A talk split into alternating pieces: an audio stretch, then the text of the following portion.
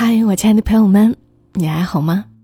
我是小莫，和你来聊聊我们平常人身上所发生的故事。在默默到来周三的节目里，我看到了两条评论。有一位叫陈长六的听友，他说：“不知道什么时间回到了这里，以为不会再更新。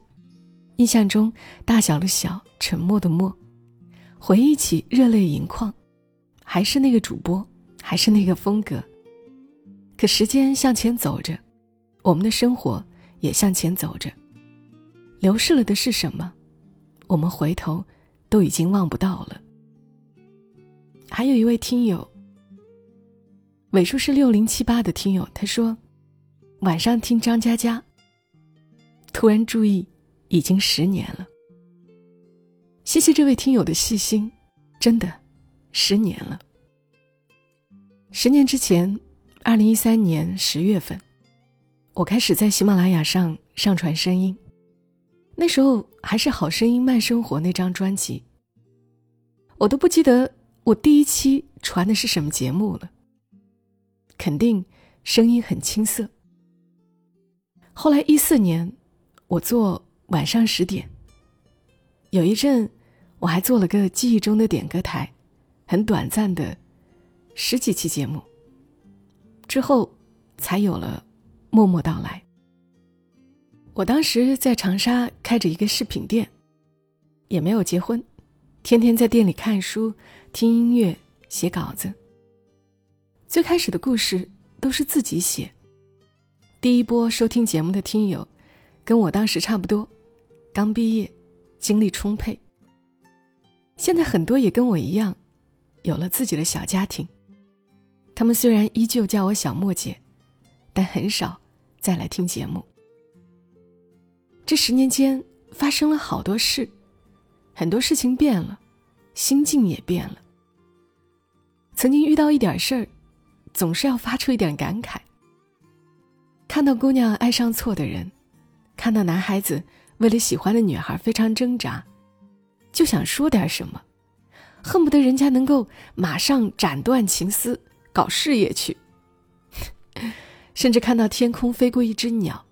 都要羡慕的说上一句：“呀，他们真自由。”可是看到一棵树，又觉得下辈子我要做一棵树，却不知道二十几岁的自己，当时已经是最自由的时候了。十年之后呢？到了二零二三年，又是什么心境呢？有一天在豆瓣上看到一个网友的一句话：“年纪大了。”光是照顾好自己的身体就已经精疲力尽了，再也没有多余的力气去解释为什么我如此疲惫。太对了，现在就这么个感觉。我依旧是个内心柔软，读到感动的情节，要关掉话筒哭上一阵的人，这一点始终没变。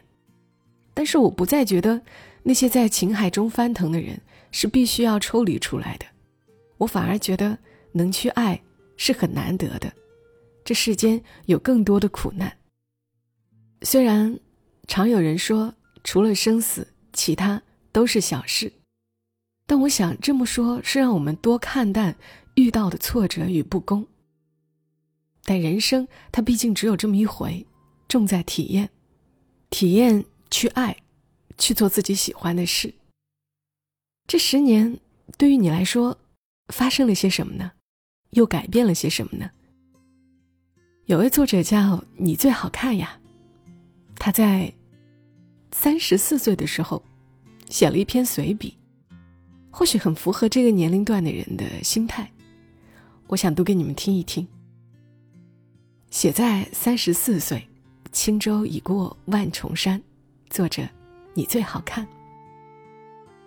他说：“金枝玉孽里的如妃。”有天跟皇上亲热的时候，皇上一双火眼金睛，瞥到他头上的一根白头发。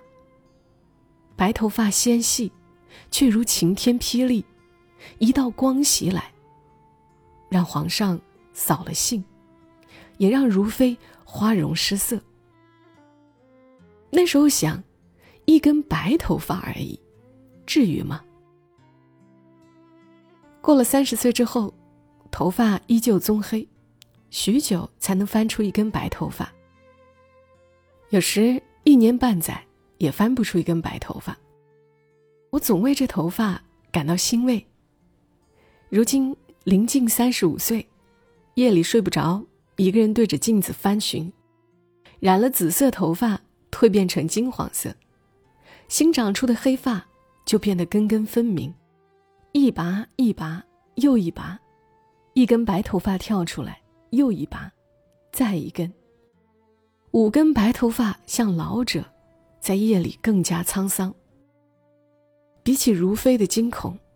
我却显得无畏了，我，也到了有白头发的年龄了。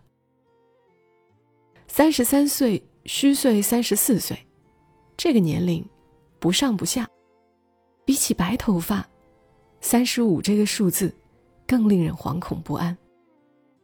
也没想到，岁月匆匆，一下子就到了这个年龄。过了三十岁之后，就开始对年龄概念模糊。数不清是三十三还是三十四还是三十二。医院体检单上写着三十二，别人问起时脱口而出说是三十四，朋友打趣说只有三十三，而我的心里却奔向了三十五。互联网添油加醋，为这个年龄增添了无数的焦虑与标签。许多用人单位一听是三十五。就如见到垂暮之年的老者般摇头。社会对于三十五的戏谑也足够多，多到让人以为三十五不是老了，而是要濒临死亡。我站在三十五岁的边缘，深感人们对于他的关注太多了，多到这个年龄不应该去承受这么多的关注度。到这个年龄，本应该是结婚生子。送孩子上幼儿园，再挤出时间来成为一个职场女强人。可事与愿违，这个年龄，我仍孤身在外，没有多少烦恼的事情。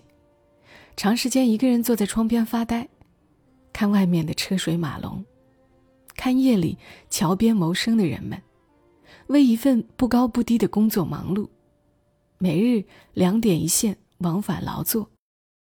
住在郊区之外。像皈依佛门的弟子，撞着一日三次的钟。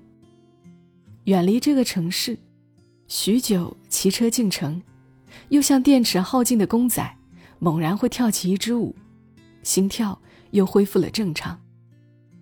而回到了郊区，又像走入古墓的守墓人，不知外面的世界今夕是何年。很多时候想起应该做的事情时，却又像一个被喝光了水的空瓶子，摇摇欲坠。迎着裁员降薪的风，大幅度被降薪，也心如止水。想着自己的风本就不是吹向这一头。跟侄女谈到生日的事情，十八岁的她问我要什么礼物，她想送我一份礼物，且在她的负担得起的范围内。我想了许久。左右脑都费劲儿了，也想不出想要别人送我什么。他说：“不是缺什么才送什么，礼物不一定要什么用处。”末了，他说：“他准备去买了礼物，再包装成礼盒寄给我，给我一个惊喜。”我欣喜，欣喜在于十八岁的人做一件事，并不为了有什么用，而只是去做这件事。而我们成年人，才追求什么都要有用。休息需要有意义，工作需要追求价值，人生想要有意义，体面的工作、幸福的家庭、宽敞的房子，再配上一辆车，而心呢，早已经没有了声响。新近认识一个年过四十的朋友，才发现，比起三十五岁，四十岁的人更加趋向了一端。一部分人认定了四十岁就像一块海绵，看起来是庞大，可实际上是那么的软弱，拥有了许多年轻人没有的事物。可他们空空一物。而这个朋友是我第一次发现，原来四十而已，只是年岁长了，而不是死了。心死了、念死了，对于一切都灰心丧气，亦或是把自己改头换面，变得那么俗气，那么千篇一律，像一个标准的成功人士。他用理性跟我分析利弊，但他却用感性守着自己的原则。他说起热爱的事情，两眼光芒。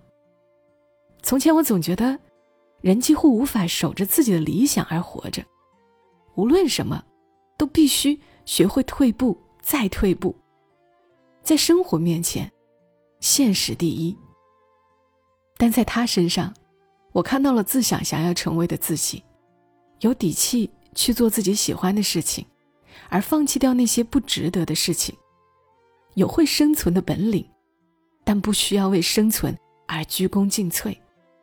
在所有人都往前奔赴、跳入一个坑时，能够站在旁边，等一等，走向自己想要去的方向。三十四岁的时候，也希望以后自己成为这样的人。本应该是雄心壮志，但三十四岁的开始与结束，却有如波澜不惊，缓缓的。这一岁。最喜欢的是“轻舟已过万重山”，所以在三十五岁，希望自己是“柳暗花明又一村”。好了，把我找到的文字读给你们听。我是小莫，此刻的深圳也已经刮起了大风。希望在最寒冷的季节，也能够给你带来温暖的陪伴。祝你今晚好梦。小莫在深圳，和你说晚安。